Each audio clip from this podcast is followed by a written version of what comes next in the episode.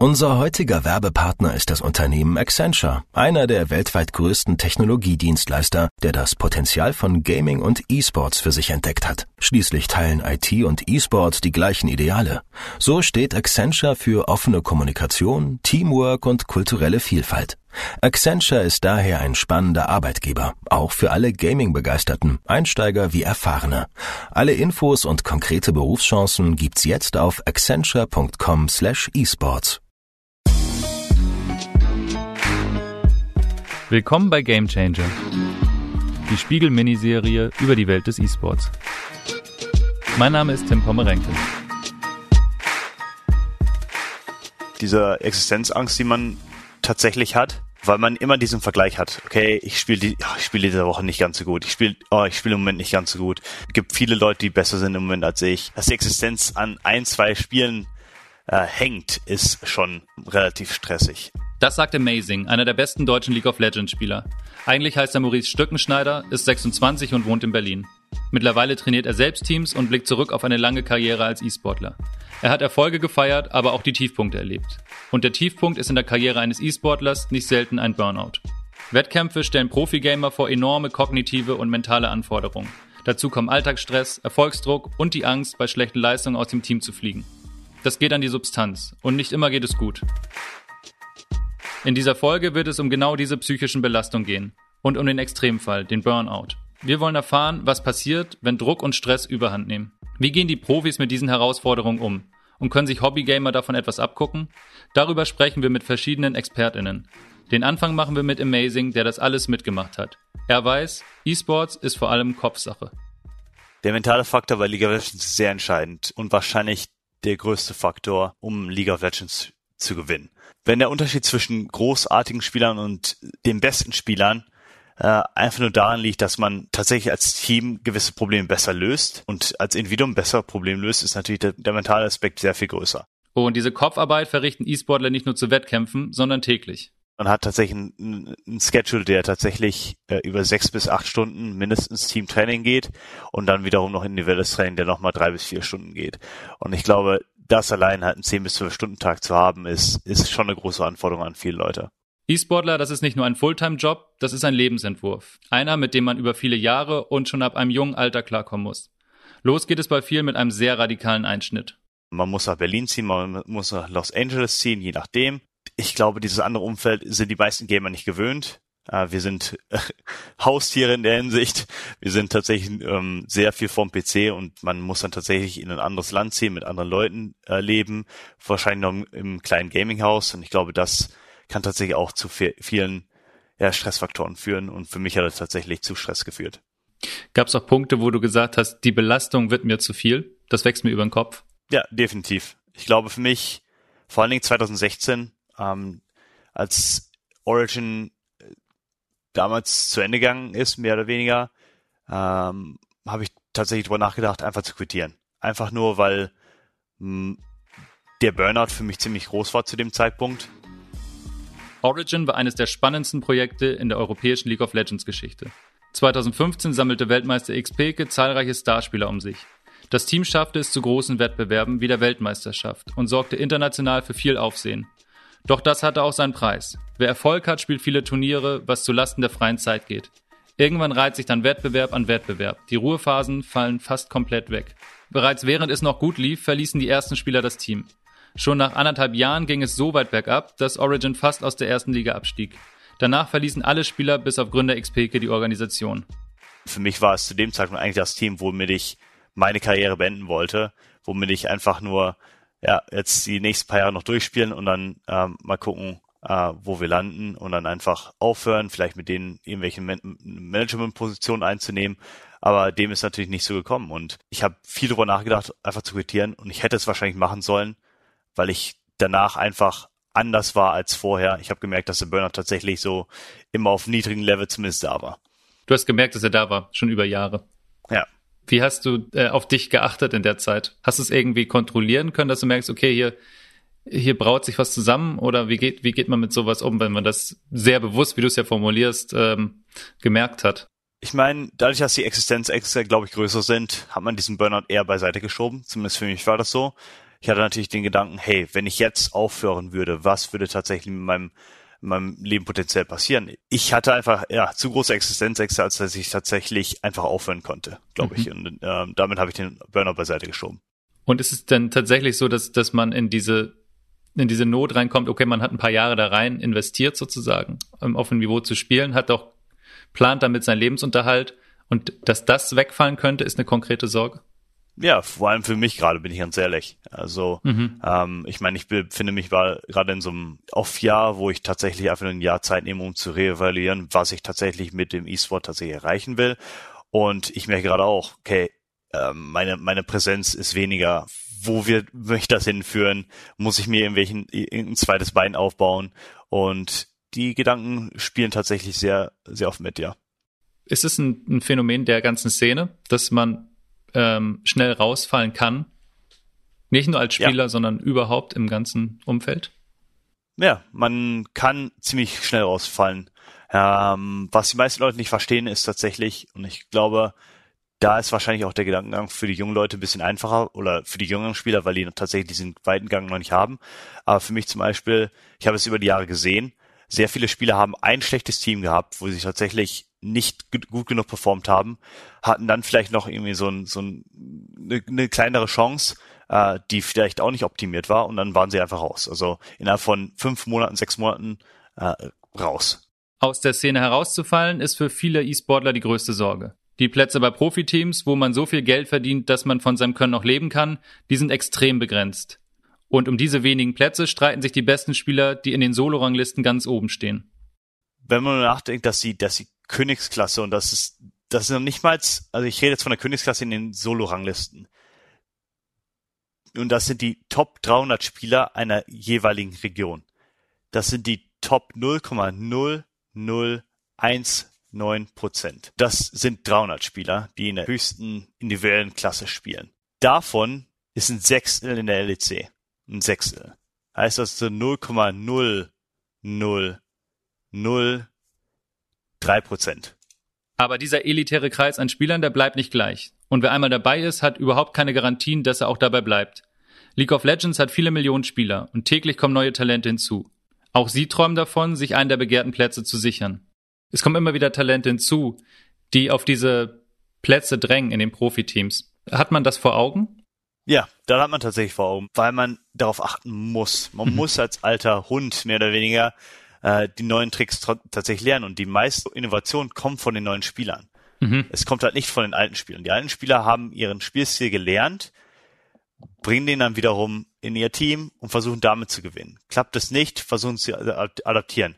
Aber die Innovation kommt von den jungen Spielern. Die kommt von anderen Spiel, Sport, äh, Sportarten, die kommt von anderen E-Sport-Arten, äh, mit denen sie vielleicht in Kontakt gekommen sind. Man hat zum Beispiel die Fortnite-Leute, die halt vor allem Kinder, die damit aufgewachsen sind, die vielleicht dann wiederum in League of Legends ähm, sich, sich verändern, äh, die tatsächlich dann wiederum einen schnellen Spielstil äh, vorrufen, die ja eher, eher immer aktiv sind, anstatt strategisch zu denken und muss darüber nachdenken, wie gut ist dieser Spielstil, wieso funktioniert er? Und ja, es ist, das ist, glaube ich, eine, eines der Dinge, die die einen Spieler tatsächlich am meisten raustreibt, dass mhm. tatsächlich mhm. der, der Spielstil sich zu weit ändert, dass sie sich damit nicht mehr identifizieren können und dann plötzlich sich außerhalb der Szene befinden. Wir haben von Maurice schon einen Eindruck bekommen, welche besonderen Anforderungen das Leben als E-Sports-Profi hat und wo die größten Belastungen liegen. Im zweiten Teil dieser Folge wollen wir darüber reden, wie sich diese Belastungen auswirken und wie man einen Umgang damit findet. Wie verhindert man, dass es zum Burnout kommt? Mehr dazu nach einer kurzen Unterbrechung. Wir haben Ihnen ja bereits unseren Werbepartner Accenture vorgestellt. Ein Technologiedienstleister, der Diversity großschreibt und Ihre Gaming-Leidenschaft als Karrierevorteil erkennt. Aktuell bietet Accenture Jobs in den Bereichen Cloud, SAP, Interactive, Software Engineering und Beratung an und sucht Full-Stack Software Developer und Senior IT Architects. Alle Infos, dazu spannende Videos mit Moritz von den Rocket Beans zu Berufen in der E-Sport-Szene, jetzt auf accenture.com slash esports. Was sind die besonderen Ansprüche an E-Sportler? Wie wirken sie sich körperlich aus? Und mit welchen Strategien beugt man zu großen Belastungen vor? Um mehr darüber zu erfahren, habe ich einen Experten angerufen. Christopher Grieben. Dr. Christopher Grieben ist Sportwissenschaftler an der Sporthochschule Köln. Dort leitet er das Forschungsprojekt zum Thema E-Sports. Hier geht es vor allem um das Trainings- und Gesundheitsverhalten von E-SportlerInnen. Grundsätzlich kann man schon mal festhalten, dass das Ausmaß an der körperlichen Aktivität nicht vergleichbar ist. Ne, also vor allem mit den traditionellen Sportarten wie Handball, Fußball, Volleyball und so weiter, da ist natürlich das Ausmaß viel, viel kleiner an der körperlichen Aktivität. Die Feinmotorik, die ist äh, durchaus vergleichbar mit anderen Sportarten. Es geht um ja, schnelles Reaktionsvermögen. Wir haben äh, Tastenanschläge mal bis zu 350 Anschläge pro Minute äh, festgestellt. Natürlich wieder abhängig auch vom Spielgenre. Im E-Sports entscheiden natürlich auch mentale und beziehungsweise kognitive Fähigkeiten über, über Sieg und Niederlage. Die Psyche spielt im E-Sport eine entscheidende Rolle. Was unterscheidet denn da den Profi vom Hobbygamer? Es lässt sich also beobachten, dass Profis ihre Emotionen und auch negative Gedanken viel besser im Griff haben als noch vor ein paar Jahren und Ausraster, die man möglicherweise aus dem Kinderzimmer noch kennt, bei denen mal die Controller wegfliegen, das ist also auf den großen Bühnen nicht mehr zu beobachten. Weil sie natürlich auch erfahren haben, dass das nicht zielführend ist, wenn ich mich da lange über Dinge ärgere, die schiefgelaufen sind. Das Werfen von Controllern ist eine sehr sichtbare Folge von Anspannung. An der Sporthochschule schaut man aber genauer hin. Dort führt das Forschungsteam jährlich Studien mit meist mehr als 1000 ambitionierten Gamern und E-Sportlern durch. Also konkret können wir erstmal sagen, ähm, in den Pilotstudien, die wir zum Stresslevel gemacht haben, dass wir schon Tendenzen gesehen haben zwischen dem Stresslevel zwischen einem Trainingsmatch und einem Wettkampfmatch, dass also tendenziell äh, das Stresslevel im Wettkampf äh, höher ist, gemessen über Cortisolproben äh, gemessen über Herzfrequenz. Und wir haben gesehen, im Mittel steigt also sowohl in den Spielen Counter-Strike als auch League of Legends der Cortisol-Level um 32 Prozent von vor dem Match zu nach dem Match. Also grundsätzlich ist erstmal auffällig, dass die Spieler vor allem, wenn das Spiel vorbei ist, nicht schnell wieder regenerieren können. Was tut man denn am besten, um einen Ausgleich zu schaffen? Ich glaube, das ist ein, ein sehr individuelles Thema am Ende. Jeder hat da seine, seine eigenen ähm, ja, individuellen Bewältigungsstrategien, glaube ich, angenommen. Das, das kann auch sein, dass, dass es wirklich das, äh, der Sport ist, der traditionelle Sport, der dazu hilft, einfach wieder runterzufahren. Akut und das, was jeder E-Sportler auch machen kann, ist natürlich äh, das, was ich zwischen den Wettkämpfen machen kann. Da sehe ich Nachholbedarf. Wenn wir auf den großen Turnieren sind und wir haben da wirklich Einblick gehabt, auch hinter die Kulissen, was passiert also, wenn das Match vorbei ist, was machen die Spieler. Und da gibt es Nachholbedarf, da gibt es super Verfahren aus dem Bereich ähm, ja, der, der Atemtherapie oder der progressiven Muskelrelaxation. Vielleicht kommen wir später darauf nochmal zu sprechen. Was sind denn die größten äh, Faktoren für mentale Belastung durch E-Sports? Es gibt natürlich einmal den Wettkampf an sich das auf der Bühne stehen, äh, sitzen vor äh, Tausenden äh, vor Zuschauern. Es geht um Preisgelder, die ähm, vergleichbar sind mit großen Grand Slam Turnieren aus dem Tennisbereich etc. Aber auch Rahmenbedingungen, generelle Rahmenbedingungen. Damit meine ich die geringe Vertragslaufzeit, die man wahrgenommen hat, äh, die nicht vorhandene Perspektive, die Zukunftsunsicherheit, ähm, und immer wieder, dass ich muss besser sein als der andere, das ist auch aus dem Spitzensport, aus dem, aus dem traditionellen Sport vergleichbar. Aber auch Erwartungsdruck. Der Erwartungsdruck von Clans, von Vereinen, von äh, Zuschauern, von Fans, von Followern, von Sponsoren, von der Familie möglicherweise, spielt hier auch mit rein. Bis hinzu auch dieser fast schon damit einhergehen, auch ständigen Erreichbarkeit ähm, dieser Zielgruppe im Bereich der Social-Media-Kanäle. Und damit sind nicht immer nur positive äh, Signale gemeint, ne? auch Hate Speech und so weiter, das sind auch Stressoren, die damit reinspielen. Das ist jetzt eine ganze Menge, was Sie aufgelistet haben und ziemlich viele Stressoren. Weiß man eigentlich schon viel darüber, wie sich diese ganzen ähm, Stressoren auch auf die äh, Verfassung der Athleten auswirken? Wir sprechen von Spitzensport und da gibt es letztendlich natürlich auch, ähm, das wäre jetzt der Extremsfall, wirklich das Thema äh, Burnout, aber auch einfach negative Gedanken. Damit geht's ja auch einfach los. Damit müssen junge Erwachsene auch erstmal zurechtkommen, zurechtfinden. Und ähm, das, das sieht man also immer häufiger, dass auch das frühe Karriereende äh, dann auch schon gang und gäbe ist. Und, und da sind wir in so einem Dilemma. Dass natürlich äh, äh, das auf zwei Seiten der Medaille. Natürlich kann man damit Geld verdienen, aber das sind einige Hunderte, wenn überhaupt in, in, in Deutschland, ne, die damit wirklich auch Geld verdienen und nicht so wie im, sagen wir mal, den, den Vergleich zieht man ja ganz gerne zum traditionellen Fußball, wo wir na, ausgebaute Ligen haben, wo auch in der dritten Liga immer noch sehr viel Geld verdient wird. Ne? All das gibt es im E-Sport noch nicht. Und genau deshalb ist vielleicht dieses, diese mentale Belastung auch am Ende vor allem nicht zu unterschätzen, sondern vor allem und insbesondere ernst zu nehmen, ähm, um da frühzeitig gegenzusteuern. Also was ich gesagt habe, ne, negative Gedanken, das kann zu Depressionen auch führen, bis zum Burnout haben wir gesehen, auch im E-Sport und es ist passiert.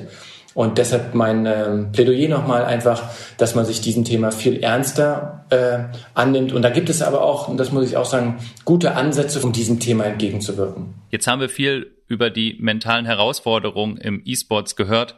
Was gibt es da für Bewältigungsstrategien? Also bezogen auf die Stressoren muss man natürlich versuchen, auch mit diesem entstehenden Stress auch umgehen zu können. Und da gibt es auch äh, wissenschaftlich basierte Bewältigungstheorien, die nennen sich äh, Coping-Strategien und da gibt es unterschiedliche äh, Dimensionen. Und das gibt zum Beispiel die emotionsorientierte Coping, also Bewältigungsstrategie, wo es dabei geht, erstmal das Problem sachlich zu definieren und am Ende diese emotionale Belastung abzubauen. Und da gibt es unterschiedliche Methoden. Es gibt natürlich dann den Sport an sich, ne? mal laufen zu gehen, mal äh, eine Runde spazieren zu gehen. Es gibt äh, äh, Spieler, die dann einfach Musik hören. Es gibt aber auch äh, Leute, die dann einfach bewusst einen Break machen, eine Pause eingehen und mal bis zehn zählen, äh, tief ein- und ausatmen. Also das ist so diese emotionsorientierte Strategie. Problemorientiertes Coping gibt es auch.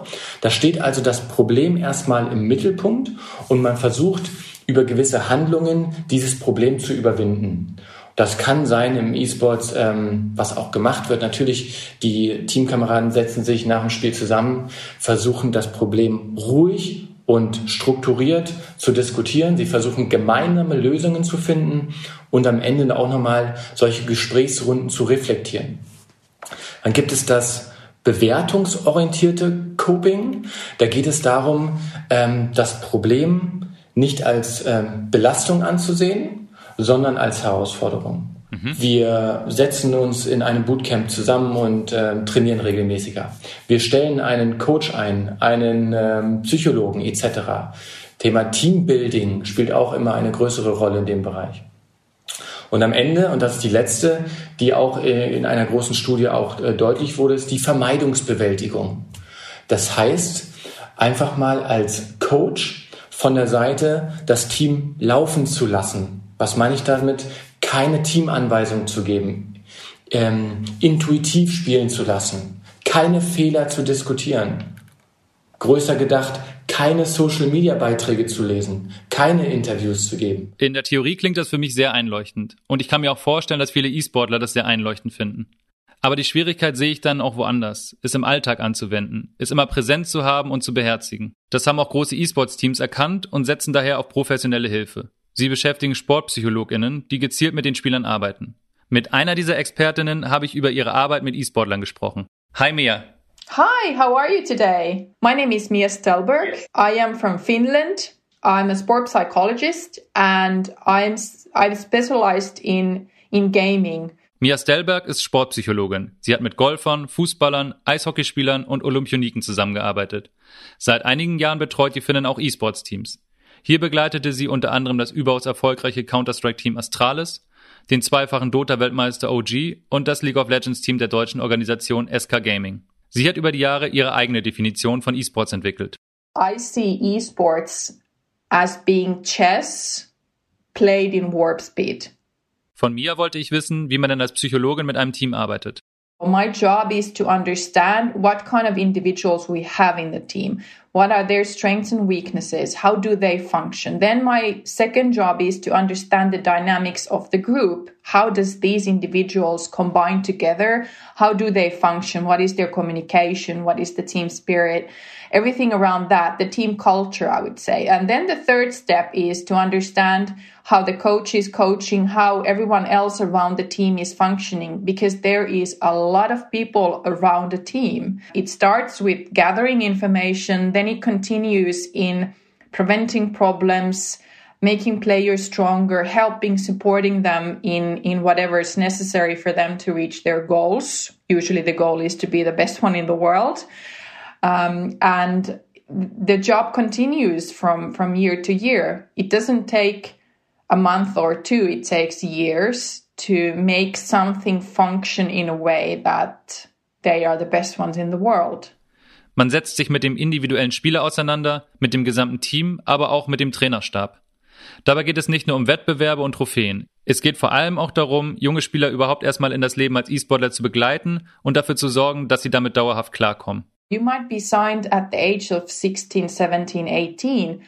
How ready would you be at that age to be a very known person, to have a huge following on social media, to earn a lot of money, to be under a lot of stress and pressure, and having to perform on a weekly basis beyond your levels, meaning that, you know, we do not we are not content with the mediocre thing. Usually the people in the gaming industry is very passionate and very motivated to, to succeed. Die hohen Ansprüche, die sich Spieler selbst stellen, die aber auch ihr Umfeld stellt, führen zu hohem Druck.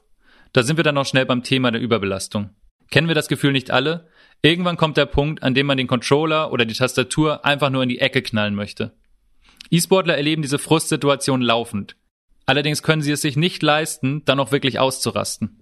If you could imagine how it feels for you if you are bound to sit on a chair on the table and you have your hand on the mouse and you're really agitated or really nervous or really mad and you just have to control yourself and keep it inside compared to let's say a football player who can run it off who can nudge a player who can shout who can go and do something because the physical activity does help you to cope with stress or pressure or adrenaline so there i sometimes find myself in situations where the player is is just bound to sit on a chair for hours and their heart is racing and they're really agitated.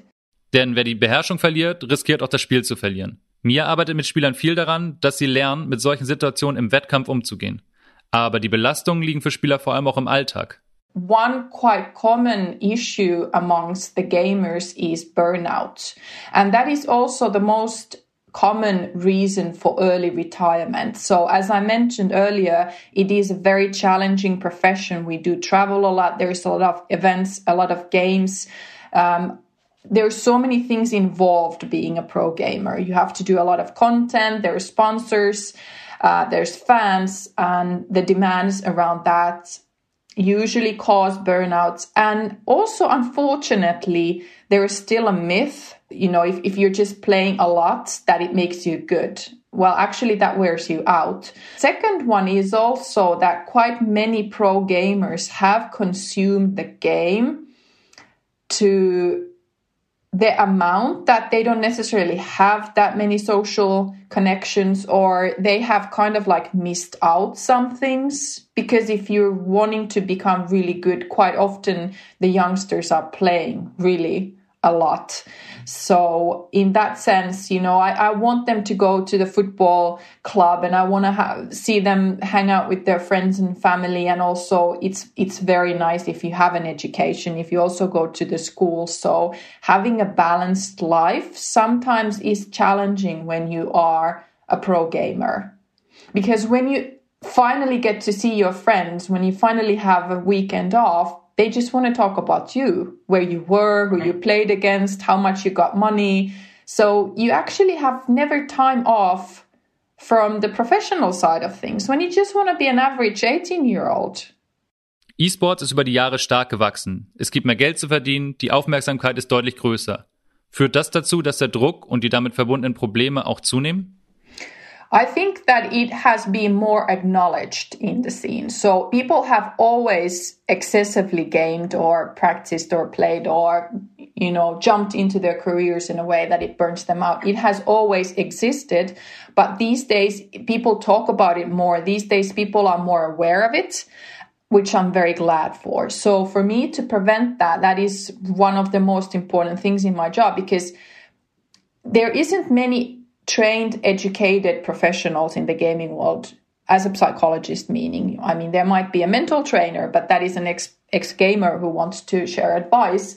So when you are hiring a clinical specialist who has that experience, obviously prevention is something that we can absolutely do. Und hier sind wir an einem kritischen Punkt. Diese Betreuung kostet viel Geld. Große E-Sports-Organisationen wissen, was sie wert ist und sie können sich diese professionelle Hilfe auch leisten. Aber auf der Ebene darunter wird es schwieriger. Im ambitionierten Hobbybereich und bei jungen SpielerInnen, die vielleicht hart daran arbeiten, einmal Profis zu werden, gibt es keinerlei Hilfe. Ich habe Mia gefragt, welche Ratschläge sie all denen gibt, die es mit dem Gaming ernst meinen, aber auch mit ihrer Gesundheit. First of all, one is that all playing is not practicing. There is a myth out there that if I just play, I'm practicing all the time. Actually, no.